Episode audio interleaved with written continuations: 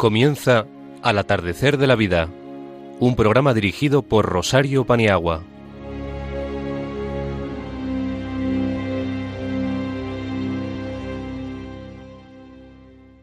Buenas tardes, queridos amigos de Radio María.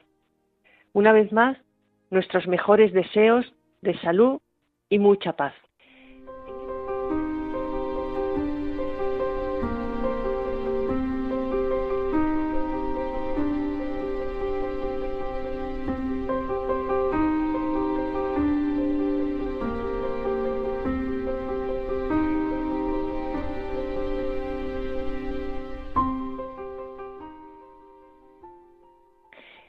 Esta tarde, el Padre Francisco Javier Caballero, misionero redentorista, nos va a hablar de Fratelli Tutti, una nueva humanidad, a la luz de la encíclica del Papa Francisco. Por su parte, Antonio Borges, jesuita, hablará sobre el derecho y los mayores, con especial relevancia el derecho de alimento desde el Código Civil. Él estará precedido de Ágata Fernández, que nos va a hacer algunas reflexiones sobre el examen de conciencia. Gloria Merino, por su parte, nos va a compartir unas reflexiones sobre el poema de José María Apemán, Historia de una espiga. Ana Rodríguez habla de conocerse a sí mismo. Alberto Bonella inicia una nueva serie que se va a llamar Valores Cristianos y Mayores y hoy va a insistir sobre la compasión. Pablo Rodríguez Osorio, nuestro poeta, recitará un poema suyo titulado La muerte para un cristiano desde el horizonte de la fe. La música elegida por Araceli Paniagua, selecta como siempre su elección, contaremos en control con Yolanda Gómez, que no es ni más ni menos que una experta con el deseo de pasar una hora juntos en esta gran familia de Radio María y en vísperas de la fiesta de, los, de todos los santos, comenzamos.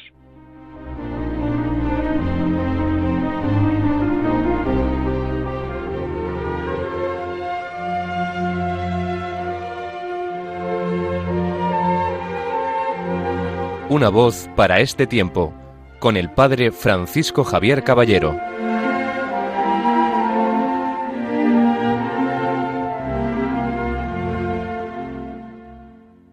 Buenas tardes, Padre. Esperamos con mucha atención las palabras sobre la encíclica del Papa. Queridos amigos de Radio María, muy buenas tardes. Recibid un cordial saludo, un cariñoso saludo de todas las personas que hacemos este programa. Como sabéis, acaba de salir la nueva encíclica del Papa titulada Fratelli Tutti. Es una llamada a la responsabilidad para recuperar la esencia de la casa común y es que, queridos hermanos, queridos amigos, la humanidad es hermana, la humanidad no es otra cosa que una gran fraternidad. Esta encíclica está dirigida a toda persona de buena voluntad, pero particularmente está dirigida a aquellos que llamamos a Dios y que reconocemos a Dios como Padre nuestro, no Padre mío o de aquel, sino Padre de todos, Padre nuestro. Fratelli Tutti, por tanto, ha de adquirir desde nuestras convicciones personales capacidad para remover muros y barreras dentro de nuestras comunidades cristianas. Se convierte en criterio inspirador y evaluador de la verdad de aquello que decimos compartir, nos empuja a un compromiso real, con el cuidado y con la aceptación del otro, sin preguntas, sin precios y sin condiciones. Es una encíclica que motiva el impulso misionero real para no perdernos en formas y costumbres, que amplía nuestra visión y ensancha nuestra fe. Nos dice claramente que es el momento de salir de lo conocido, del pequeño grupo, es el momento de abrirnos a la pluralidad nos está diciendo que para que este tiempo la verdad de lo que decimos creer depende del compromiso de lo que activamente hagamos por el encuentro y por el diálogo. Dar a la fraternidad el impulso que pide y necesita nuestro tiempo nos obliga a reparar en conceptos sabidos que necesitan ser pronunciados de manera nueva, limpia y sin añadidos. La fraternidad y proximidad no se explican ni entienden ahora desde una mirada microscópica de aquellos y aquellas con los que me siento cómodo o con quienes estoy a gusto. Necesitamos levantar la mirada, reconocer un horizonte nuevo en el cual, perdiendo la seguridad de lo conocido, empecemos a gustar la sorpresa del reino que exige respirar, reconocer, acoger, ensanchar nuestro horizonte. Podemos descubrir que nosotros, tan versados en fraternidad, hemos, hemos de aprenderla de nuevo, admirando los signos de ella que en el mundo ya tiene, y así creer y compartir de otro modo. Podemos agradecer que la tienda se ensanche, una tienda tan grande que acoja a toda la humanidad, donde quepan todas las sensibilidades y visiones. Podemos además disfrutar y reconocer la novedad de misión a la que invita la fraternidad, porque así dan fruto la pluralidad de los carismas. Qué duda cabe que en la comunidad cristiana la mujer y su sensibilidad y su cualidad inspira las entrañas de misericordia, da fecundidad para crecer y constancia para no perdernos ante la primera adversidad. Que María siga siendo testigo, testimonio y modelo de este seguimiento de Jesús en lucha y en pos de una fraternidad universal. Queridos amigos, muy buenas tardes. Reiteramos nuestra gratitud y muy ilustrativo todo lo que nos ha aportado de esa magnífica carta que nos envía a todo el orbe. Muchas gracias.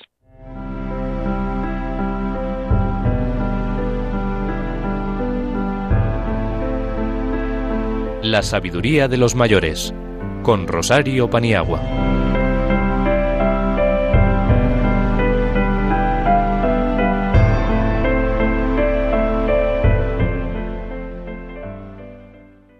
Buenas tardes, Ágata. Escuchamos con mucho agrado lo que nos has preparado sobre el examen de conciencia. Adelante, Ágata. Queridos amigos de Radio María, hoy os voy a hablar sobre el examen de conciencia. Antes que un ejercicio culpabilizador ante un Dios castigador, se trata de un tipo de oración que nos permite vivir en actitud de conversión permanente hacia un Dios que es amor. Por la gracia de Dios somos cristianos, nos hacemos seguidores de Jesús, pero el seguimiento de Jesús nos pide que seamos testigos del Evangelio para el mundo, aquí y ahora. Y esta tarea no siempre la realizamos del mejor modo, fallamos, necesitamos de la gracia divina. Por eso es recomendable esta oración cada uno ha de encontrar el momento más oportuno para realizarla. La actitud no debe ser la de replegarse sobre uno mismo, sino la de recorrer brevemente el día ante Dios. Lo primero es darle gracias, reconocer lo que recibimos de Él diariamente. Dios está muy presente en nuestra vida y es bueno tomar conciencia de cuanto hay de positivo y alentador en nuestro vivir diario. A la luz de ese Dios que nos acompaña, tomamos luego conciencia de nuestra inconsciencia, mediocridad o falta de fe. No se trata de un análisis minucioso y exhaustivo. Basta captar nuestra infelicidad. Sabemos perdonados por Dios y escuchar su llamada a una mayor conversión. Muchas gracias. Ha sido muy bueno todo lo que nos has compartido. Gracias por tu permanente colaboración. A continuación, en esta sección, damos la palabra a Antonio Borquez, jesuita, que nos va a hablar de su especialidad, y en este caso lo hace del derecho de alimento, un derecho que es más que los nutrientes sobre las obligaciones que hay con los mayores. Cuando quieras, Antonio. Muy buenas tardes. Muy buenas tardes también a todos los oyentes de Al atardecer de la vida. El programa del mes pasado dedicábamos nuestra sección La sabiduría de los mayores a conocer mejor cómo nuestra Constitución española de 1978 ampara a las personas mayores. Hoy vamos a continuar esta sección hablando sobre derechos mayores, conociendo otra figura legal que puede ser de nuestro interés. Es una figura que se encuentra en el Código Civil, concretamente en su título sexto del libro primero, que trata de las personas. Es el llamado derecho de alimentos. Es un derecho que trata de amparar a personas que por su situación vital o económica son especialmente vulnerables, y lo hace regulando ciertas obligaciones y derechos dentro del ámbito familiar. El derecho también entra dentro de nuestras familias, aunque lo ideal es que no tenga que hacerlo, sino que nosotros mismos podamos regularnos. Pero sabemos que hay situaciones en las que no hay más remedio eh, que acudir al derecho para poder solucionar ciertos problemas. Bueno, pues cuando hablamos del derecho de alimento, la primera pregunta que tenemos que responder es ¿qué entiende el Código Civil por alimentos? Pues el mismo código nos lo dice. Por alimentos se entiende todo lo que es indispensable para el sustento, habitación, vestido y asistencia médica. Es decir, que la palabra alimento dentro del Código Civil no se limita simplemente a la comida. Engloba mucho más todo aquello de naturaleza material que necesitamos para vivir dignamente. Lo segundo que nos interesa responder o saber es quién o quiénes están obligados a prestarse alimentos. Pues la obligación de prestarse alimentos, que es una obligación recíproca, cae en primer lugar sobre los cónyuges. Los cónyuges, el uno al otro, están obligados a mantener, a mantener eh, pues ese nivel de vida que hace que sea una vida digna están obligados a ayudarse mutuamente. Esto también lo sabemos por el matrimonio. Pero también los ascendientes y descendientes, es decir, los padres a los hijos y los hijos a los padres. En el caso de los hermanos es un poco especial, pues nos dice el código que solo se deben los auxilios necesarios para la vida siempre que esa necesidad no haya surgido por una causa que se pueda imputar a quien reclama los alimentos. Bueno, pues como hemos dicho, los alimentos se podrán reclamar en primer lugar al cónyuge, en segundo lugar a los descendientes, en tercer lugar, a los ascendientes. En caso de descendientes y ascendientes, partiendo siempre del grado más próximo. Y en último lugar, estos se pueden reclamar a los hermanos. La carga o responsabilidad se va a repartir siempre entre las personas que están obligadas a prestar los alimentos. Y siempre en función de su capacidad económica. Pues si una persona necesita ser atendida por sus hijos, tiene tres hijos, y cada uno de sus hijos con una capacidad económica diferente, tendrán que responder los tres pero siempre de manera proporcionada a la capacidad económica que tenga. Pero también, por casos de urgencia, pues puede ser que se ha reclamado simplemente a uno de ellos y esta persona luego podrá reclamar al resto la parte que le corresponda. Por lo tanto, la cuantía de los alimentos será proporcionada al caudal o medio de quien los da y a las necesidades de quien los recibe. Y podrán aumentar o disminuir en caso de que estas dos eh, variables aumenten o disminuyan. Ahora viene algo también muy interesante para nosotros, personas mayores, que en algunas circunstancias podemos depender de, nuestros hijos, ¿no? Pues eh, el Código Civil nos dice que el obligado a prestar los alimentos, en este caso serían los hijos a los padres, podrá a su elección o bien satisfacerlos pagando la pensión que se fije, es decir, haciendo una aportación económica, o recibiendo y manteniendo en su propia casa el que tiene derecho a ellos. Dado que se trata de una figura que regula las prestaciones entre personas por el hecho de estar unidos por un vínculo familiar, este derecho no se puede ni renunciar a él ni se puede transmitir a un tercero. Es decir, yo no puedo renunciar al derecho a que mis padres puedan ayudarme en caso de necesidad.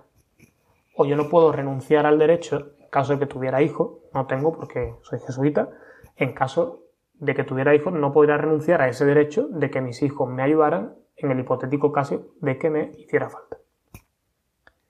Bueno, pues la muerte del alimentista, la incapacidad de hacer frente a la obligación por parte de quien ha de prestarlos o el fin de la situación de necesidad, son los tres casos que hace desaparecer también la obligación. Y por último, decae la obligación si el que recibe los alimentos hubiese cometido alguna falta de las que dan lugar a la desegregación. Esta institución jurídica, el derecho de alimento, nos interesa en tanto que podemos ser personas en situación de vulnerabilidad económica. Y aunque lo mejor es que no tenga que ocurrir, recibir ayuda para vivir dignamente por parte de los familiares, en este caso descendientes y hermanos, es algo que puede ser reclamado legalmente. Lo mejor, decía antes, que no tenga que recurrir esta reclamación legal, sino que dentro del ámbito de la familia podamos solucionarlo. Pero también podemos acudir a la ley y a los jueces para reclamar nuestro derecho. Espero que haya quedado claro la, regulación del llamado derecho de alimentos y que también pueda ayudarnos a pensar sobre situaciones que conozcamos o situaciones propias en las que tengamos que usar de estas figuras jurídicas. En nuestro próximo programa nos acercaremos brevemente a las dos instituciones jurídico-civiles que más afectan a las personas mayores, la incapacitación y la tutela. Bueno, espero que estas notas breves sean de ayuda y que os animen también a consultar directamente los textos legales disponibles a través de Internet. Me despido hasta el próximo programa, que tengáis una buena noche y un feliz domingo. Verdaderamente el derecho tenía que estar presente en nuestro programa y te damos las gracias por tu aportación desde esa especialidad tan unida a los mayores, aunque a veces los desconocemos. Gracias, Antonio. En mi debilidad me haces fuerte. En mi debilidad me haces fuerte. Solo me haces fuerte. Solo en tu vida me haces fuerte en mi debilidad. Te haces fuerte en mí.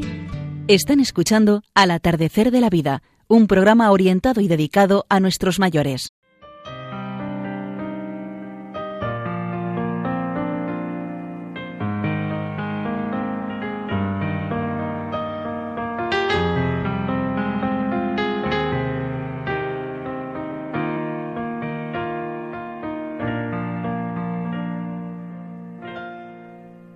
El pensamiento de los mayores con Gloria Merino.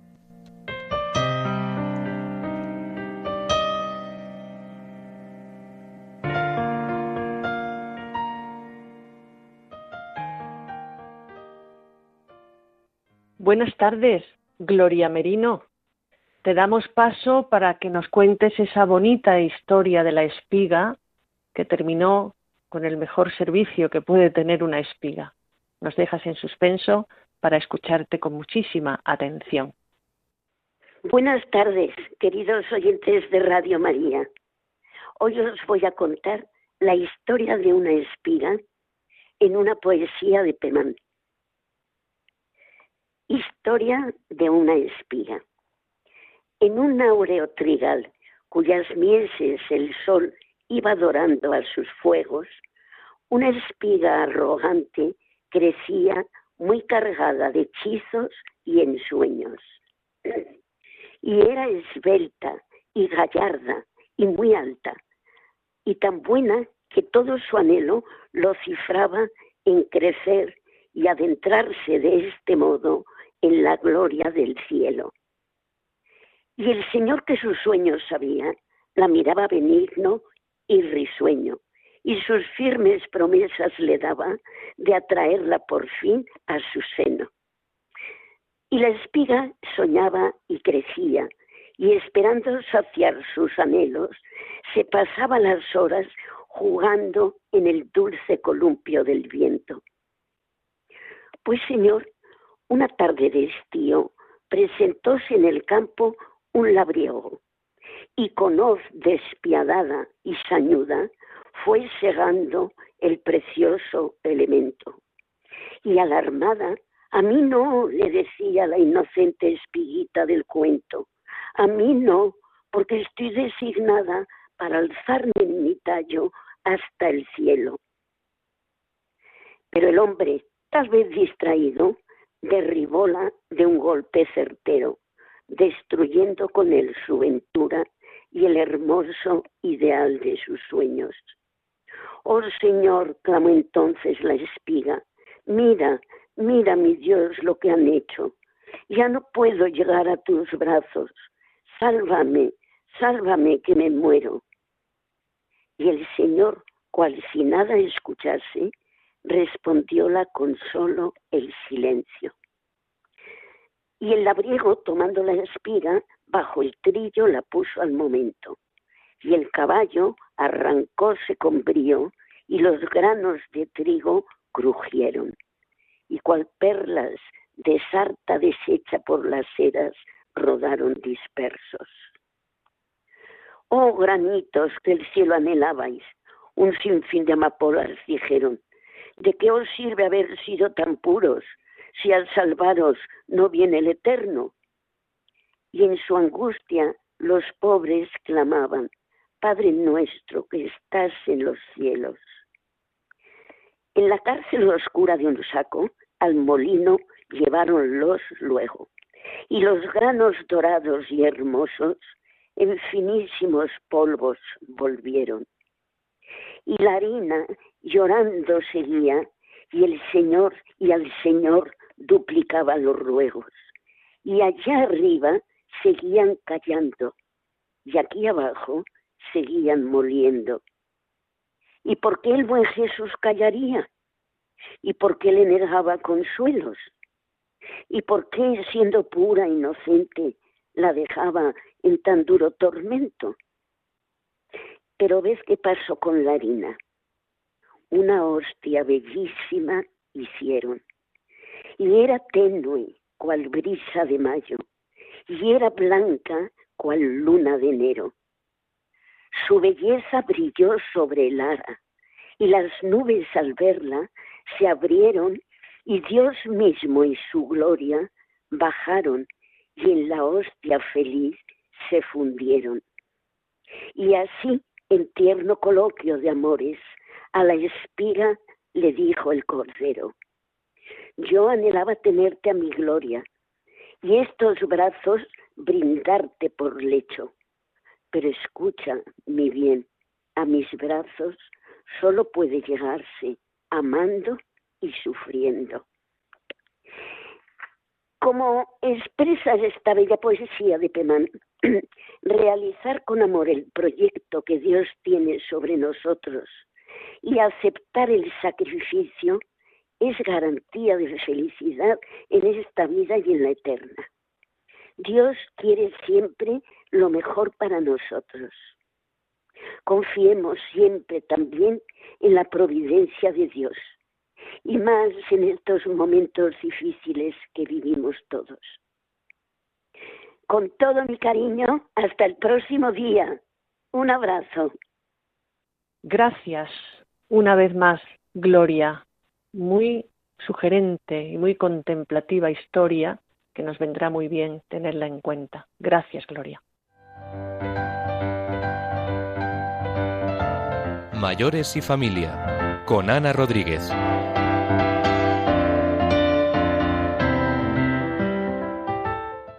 Te saludamos, Ana, una vez más, y escuchamos tu propuesta que nos va a venir muy bien para el conocimiento propio.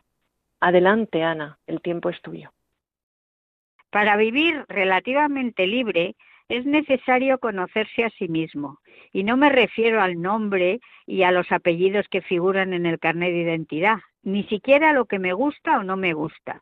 Me refiero a esas partes de nosotros que tanto nos cuesta mirar y que tanto nos duele cuando los demás nos las señalan.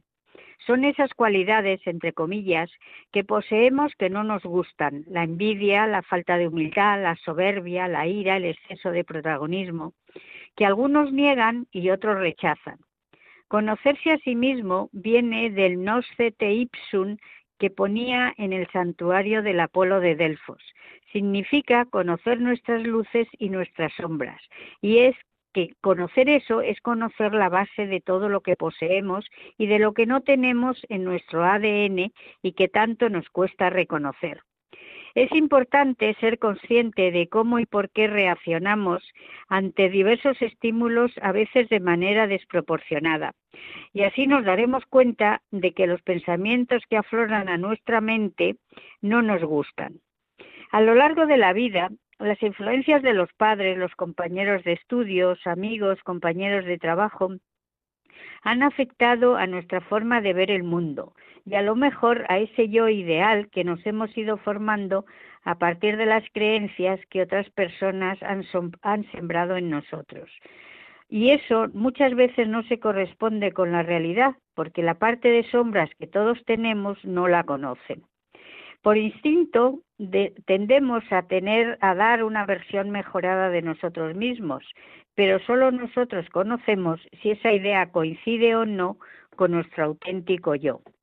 Para conocernos tenemos que hacer un buen trabajo de introspección y verbalizar cuáles son nuestros puntos fuertes y cuáles los débiles, y sin miedo a reconocerlos.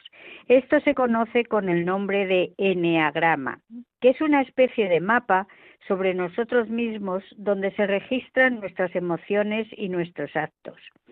Solemos crearnos una personalidad agradadora y con ella nos vamos defendiendo en la vida hasta que aparece en un momento determinado una palabra o una situación que nos descoloca y sale de verdad nuestra verdadera personalidad.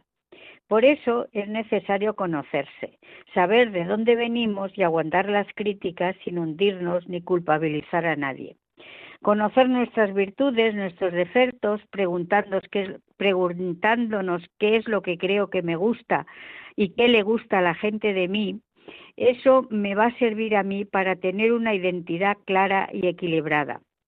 Lo que habitualmente hacemos es reprimir nuestras emociones, acumulándolas hasta que un día salen sin control alguno y en el momento menos oportuno.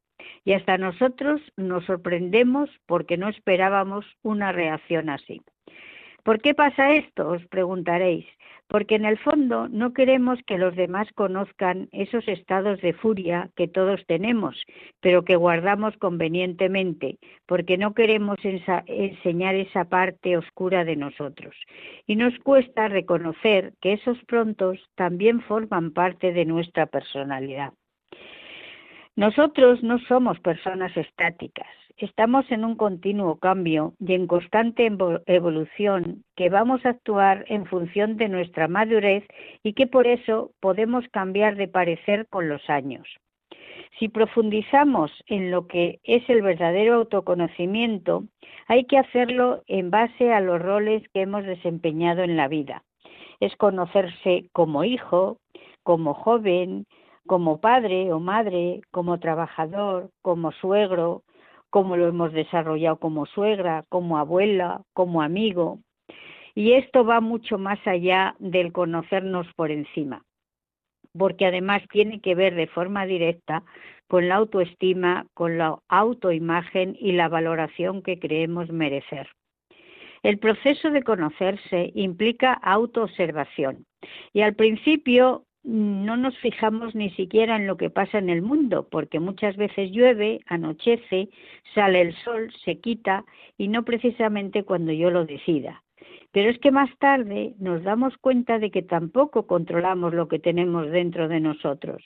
Yo no sé cómo trabaja mi páncreas, ni mi tensión, cuándo crece el cabello, cuando nuestras emociones se activan, cuando están en calma, en calma, perdón no, no sabemos nada, ni siquiera nuestros deseos, nada. ¿Qué ganamos con conocernos un poco más? Pues ganamos varias cosas. Primero, podemos tener un cierto control sobre nuestras emociones. Podemos eh, hacer que nuestra inteligencia emocional aumente y así poder controlar nuestros sentimientos. Podremos establecernos metas personales en función de nuestras capacidades y limitaciones. Aumentará también nuestra empatía y estaremos más cerca de los demás. Y sobre todo, tendremos un bienestar emocional importante porque nos será fácil encontrar el sentido de nuestra vida y eso es muy importante para tener seguridad. Yo os invitaría, puesto que no hay tiempo para hacerlo sobre la marcha, a que pensarais en hallar cuatro virtudes dentro de vosotros para ir empezando. Seguro que vais a tardar mucho en encontrarlas, porque ver lo positivo lo solemos ver malamente. Y al mismo tiempo pensar en cuatro defectos que seguro que salen enseguida, porque con lo malo enseguida estamos muy conexionados. Y luego ir, viendo qué cosas son para mejorar y qué cosas son para aumentar o quitarlas.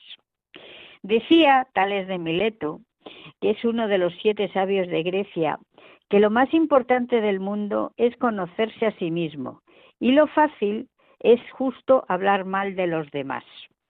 Pero también Benjamin Franklin decía que existen tres cosas verdaderamente duras, el acero, los diamantes y el autoconocimiento. Pero yo os digo que no os desaniméis, que eso vale para muchas cosas. Muy buenas tardes. Muchas gracias. Procuraremos hacer una introspección y conocernos mejor y también conocer mejor a los que tenemos a nuestro lado. Gracias, Ana.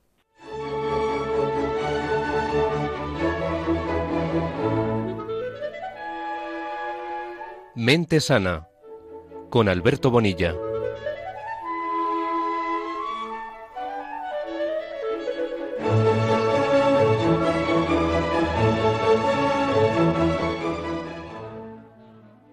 Alberto, gracias por tu colaboración, tu creatividad de querer en el próximo programa también cambiar un poco los contenidos, en los que hoy ya nos asomamos con los valores cristianos desde la psicología, en este caso la compasión, muy importante. Muy buenas tardes, muchísimas gracias Charo por tu generosísima presentación una vez más y mm, bienvenidos a todos nuestros radioyentes. En esta ocasión quisiera hablar sobre, sobre la compasión. La compasión es uno de los, de los valores como cristianos que nos deberían mover, pero al mismo tiempo eh, ha sido una de, de, los valores como seres humanos que nos mueven y como tanto, por, por tanto, eh, objeto de estudio de, de los psicólogos. Eh, puesto que los psicólogos al final de lo que nos encargamos es del estudio y, sistematización de, las, de los pensamientos y de las conductas de, los seres humanos. Y precisamente eso mm, cae, la compasión cae ahí en terreno entre medias y mm, lo consideraba bastante, bastante interesante para traer en el programa de hoy. Em, en concreto, hay un estudio que mm, muy antiguo, pero que, lo resume bastante bien todo esto. El estudio lo que dice es que em, había dos niños, el estudio original, originalmente, pues eh, un científico, un psicólogo, cogió a dos niños de unos cinco años y le llevó a una sala para y les puso mm, sentados enfrente de una mesa. En la mesa tenían los dos un plato cubierto. El, el psicólogo se sentó enfrente, levanta los platos y uno de los niños tiene un plato lleno de chucherías y gominolas y el otro no tiene nada. Entonces, los niños se dan cuenta de la situación y el que tiene todos los dulces es capaz de compartir la mitad con el que no tiene nada. Esto no se investigó con dos niños en concreto, sino que se ha investigado pues, con, una población bastante grande de, niños y de forma consistente se ha visto como los niños reaccionaban con compasión a la situación de, la otra persona, del que tenía al lado. Pero no solo eso, sino que se vio, se dijo, bueno, bueno, pero vamos a ver, ¿esto es solo en niños o esto es en más situaciones?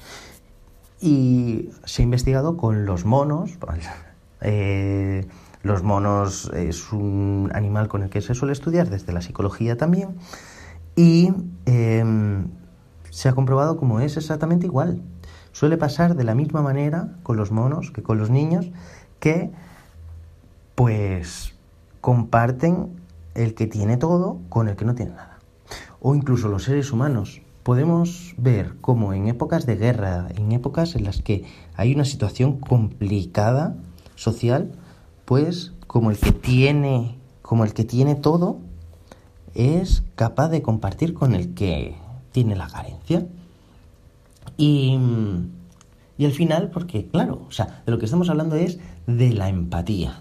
Estamos hablando de eh, en términos más psicológicos, como uno es capaz de ponerse en la situación de la otra persona, se es capaz de eh, identificar qué es lo que estaría sintiendo la otra persona y de esa manera ser capaz de emitir una respuesta para esto, para poder satisfacer las necesidades de la otra persona.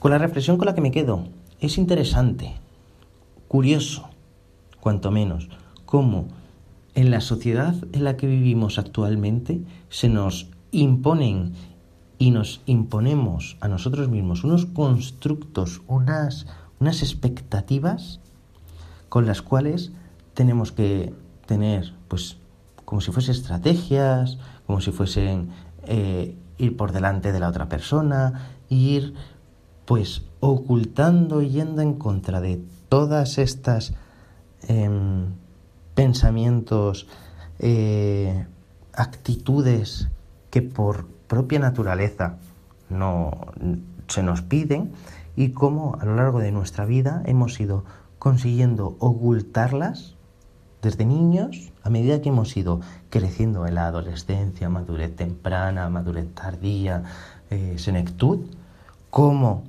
hemos tenido que irlas ocultando para no dejar ver al resto de la gente nuestras debilidades, eh, intentar tener algo más que la persona que, que se tiene enfrente y demás. Es interesante y sería interesante también identificar cuáles son en realidad las expectativas que nosotros tenemos con nosotros mismos, más que las sociales, de dónde vienen estas imposiciones que nosotros creemos que son imposiciones y cuál puede ser el, eh, más que el, desencadenante, la consecuencia de todo esto. Esta es la reflexión de, de en esta ocasión y muchísimas gracias por, por vuestra presencia una vez más al otro lado del micrófono. Un saludo enorme. Alberto, con tu propuesta seremos más compasivos. Ojalá. Gracias una vez más.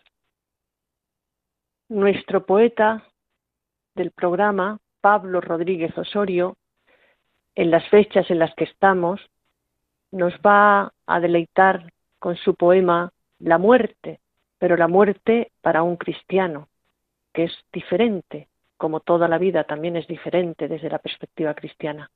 Pablo, te agradecemos de antemano lo que nos vayas a recitar y ya se has preparado.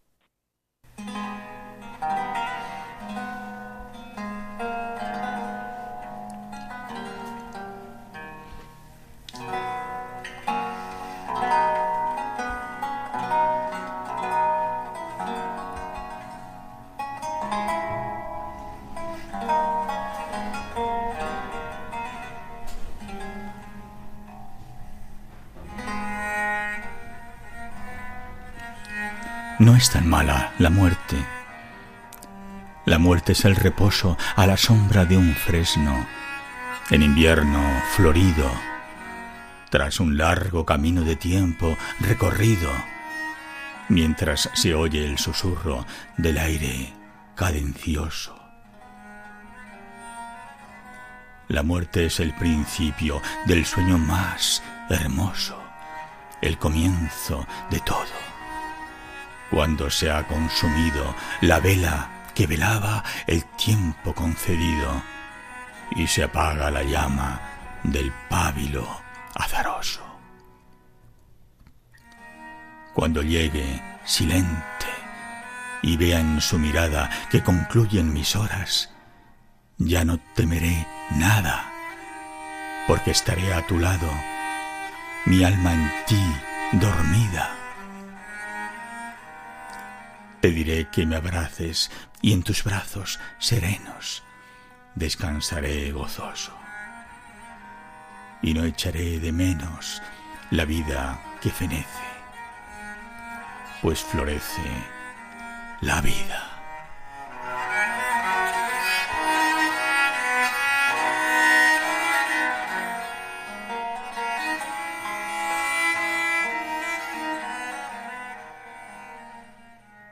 Gracias, Pablo. Qué paz, ver las cosas desde este prisma que nos regala la fe. Gracias. Bueno, amigos, por hoy terminamos, pero solo por hoy, ¿eh? Pero antes tenemos que dar las gracias al Padre Francisco Javier Caballero con su tema Fratelli Tutti, a Fernández el examen de conciencia, Antonio Borquez el derecho de alimentos hacia los mayores, hacia la familia, Gloria Merino con la historia de una espiga de José María Pemán, Ana Rodríguez con la propuesta de conocerse a sí mismo, Alberto Bonilla la compasión dentro de valores cristianos y mayores, a Pablo Rodríguez Osorio la muerte de un cristiano, Araceli Paniagua con su selección selecta siempre, a Yolanda Gómez con su sabia mano conductora. Gracias, Yolanda. Gracias a los que estáis al otro lado de las ondas. Gracias a todos. Seguimos juntos para conectar por correo postal Radio María al atardecer de la vida, Paseo de Lanceros 2, primera planta, 28024, Madrid. También en el teléfono 91 005 3305, diciendo de dónde llamáis y a qué programa os queréis dirigir. Para las personas que no lo han podido oír en directo en esta tarde, tenemos podcast www.radiomaria.es, buscar al atardecer de la vida 2 y pulsar en el día que os interese escuchar, una vez o dos o tres, las que queráis escuchar.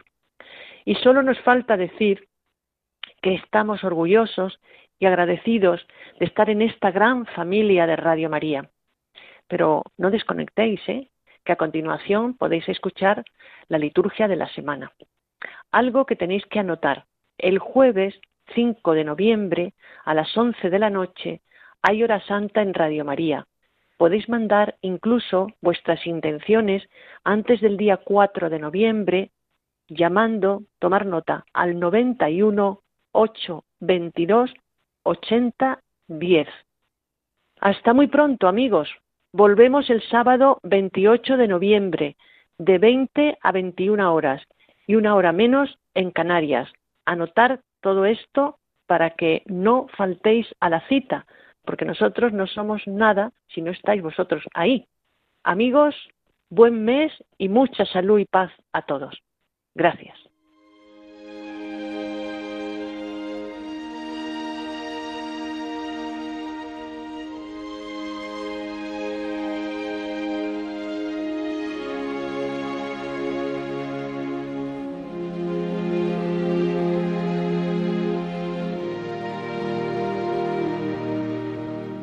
Acaban de escuchar Al atardecer de la vida, un programa dirigido por Rosario Paniagua.